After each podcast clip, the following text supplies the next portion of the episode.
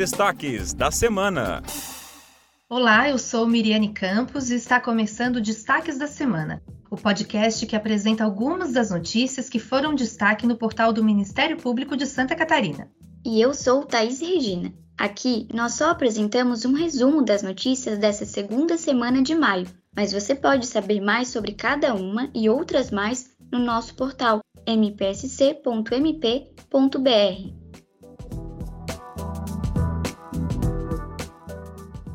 Hoje vamos começar a edição falando sobre um instrumento que tem se mostrado uma excelente ferramenta a favor da eficiência da justiça criminal. É o Acordo de Não Persecução Penal. Esse acordo, que está previsto no Código de Processo Penal, só pode ser firmado se o investigado confessar que cometeu o crime. Com esse instrumento, um caso pode ser solucionado sem a necessidade de ingressar com um processo penal, esse tipo de acordo pode ser firmado em crimes com pena inferior a 4 anos cometidos sem uso de violência ou ameaça por réus primários e que não sejam reincidentes.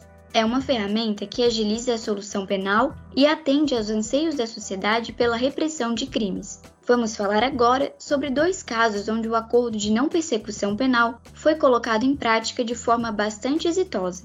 O primeiro caso, Thaís, ocorreu aqui em Florianópolis, onde o responsável por um loteamento irregular instalou outdoor alertando para a ilegalidade como parte de acordo com o Ministério Público para não ser processado. No lugar de outdoors anunciando a venda de lotes e as vantagens de comprar um imóvel naquela região com áreas rurais e cercada de verde, agora é possível ver duas placas que trazem o alerta: não construa ou adquira imóveis clandestinos ou irregulares. Diga não à ilegalidade. Essa medida, que digamos foi bastante original, foi uma das formas de compensar o crime ambiental assumidas pelo dono do loteamento clandestino em um acordo de não persecução penal firmado com o Ministério Público de Santa Catarina.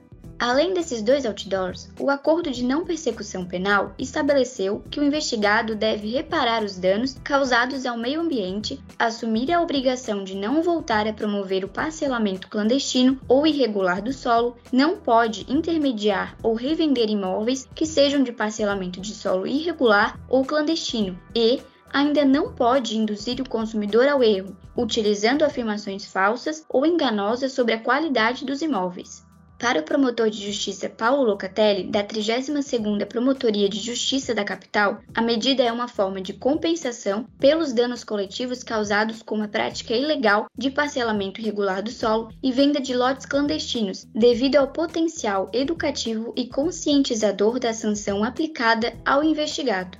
O segundo caso foi no sul do estado, em Criciúma. Lá vamos destacar o fato de que o acordo de não persecução penal permitiu a solução do caso em menos de um mês. Apenas 20 dias após a prisão em flagrante do investigado, o Ministério Público firmou o acordo, garantindo a sanção ao acusado e a compensação às vítimas e à sociedade. A repreensão à conduta do investigado de forma tão rápida demonstra a eficiência do acordo de não persecução penal. Nesse caso em Criciúma, as medidas aplicadas ao investigado foram a prestação de serviços à comunidade, prestação pecuniária e um pedido de desculpas à vítima. Caso fosse iniciado um processo penal, o tempo até a solução do caso seria muito maior do que os 20 dias entre o crime e a execução do acordo. E durante esse tempo, vítima e sociedade ficariam sem uma solução para o caso, principalmente em casos como este, que é um crime sem violência. Ouça a explicação da promotora de justiça Andréia Tonin, que ressalta que com esse tipo de medida é possível prevenir a prática de novos delitos por parte do sujeito, pois fica claro que o Estado está presente para reprimir crimes.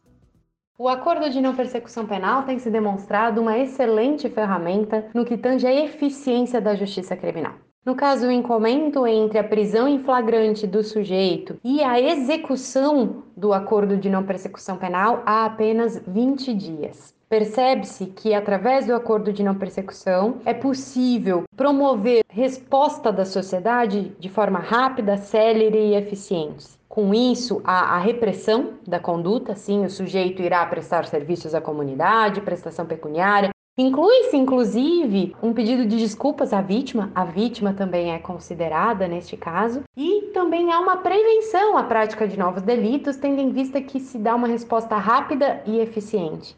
Nesse caso em específico, inclusive, o investigado, ao longo da audiência extrajudicial, demonstrou arrependimento pela conduta praticada e, com isso, demonstrou, inclusive, que irá atender a um dos requisitos do acordo de não persecução penal, que é não vir a ser processado novamente por prática delitiva.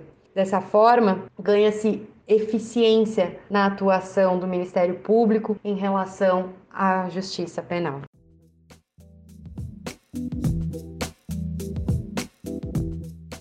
Agora, mudando de assunto. Você já imaginou ser convocado para ser um dos jurados do Tribunal do Júri no julgamento de um homicídio praticado por uma violenta organização criminosa e ter que discutir a sua posição pela condenação com os outros integrantes do Conselho de Sentença, como é chamado júri? E no caso de condenação, por ela ser unânime, todos ficarem sabendo que você votou pela condenação?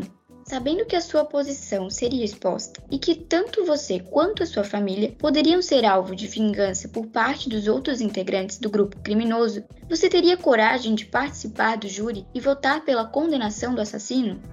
As ameaças à atuação independente dos jurados no tribunal do júri são apenas um dos inúmeros retrocessos na legislação criminal apontados pelo Ministério Público de Santa Catarina na atual proposta de novo Código de Processo Penal, que está em discussão no Congresso Nacional.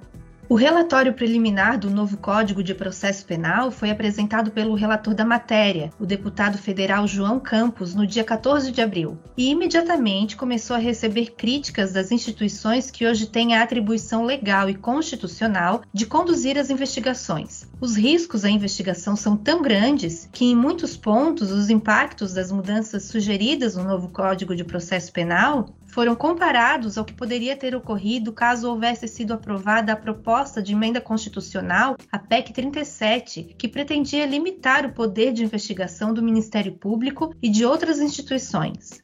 O coordenador do Centro de Apoio Operacional Criminal e de Segurança Pública do Ministério Público de Santa Catarina, promotor de justiça Jadel da Silva Júnior, fala mais sobre o assunto e alerta para as consequências caso o projeto seja aprovado tramita na Câmara dos Deputados o projeto de lei número 8045 de 2010, que visa instituir o um novo Código de Processo Penal. Embora se reconheça a necessidade de superação do atual CPP, já retalhado, mutilado por inúmeras alterações sem correlação sistêmica entre si, sobretudo com a Constituição da República, o projeto revela, ao contrário do que anuncia, inúmeras inconsistências e vícios constitucionais. Um dos maiores retrocessos dessa proposta legislativa é pretender inviabilizar o poder investigatório do Ministério Público. O projeto de lei prevê que o Ministério Público somente poderá investigar quando houver risco de ineficácia da investigação policial, ou seja, o Ministério Público assumiria uma investigação já fracassada. Esse projeto representa a reedição da PEC 37 e terá como consequência prática a eliminação de operações realizadas pelos GAECOS e forças-tarefas contra organizações criminosas, especialmente envolvendo crimes relacionados a desvios de dinheiro público,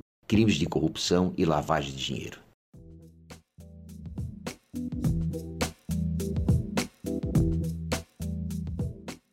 Antes de terminarmos, Miriane, vou ainda destacar uma matéria que alerta pais e responsáveis para a violência sexual infantil que ocorre dentro de casa.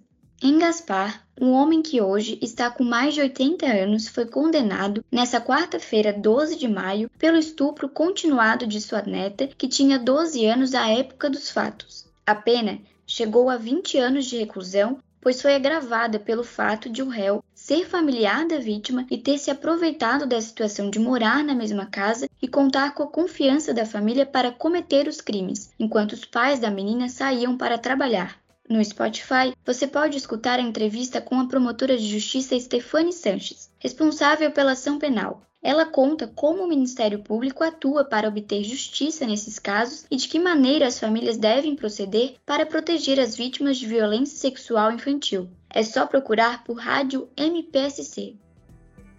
Por hoje é isso. Essa foi a edição do Destaques da Semana de 10 a 14 de maio do Ministério Público de Santa Catarina. Eu sou Miriane Campos. E eu sou Thaís Regina, que volto aqui só para encerrar, lembrando que você pode acompanhar a atuação do Ministério Público de Santa Catarina acessando o nosso portal e lendo muitas outras notícias mpsc.mp.br.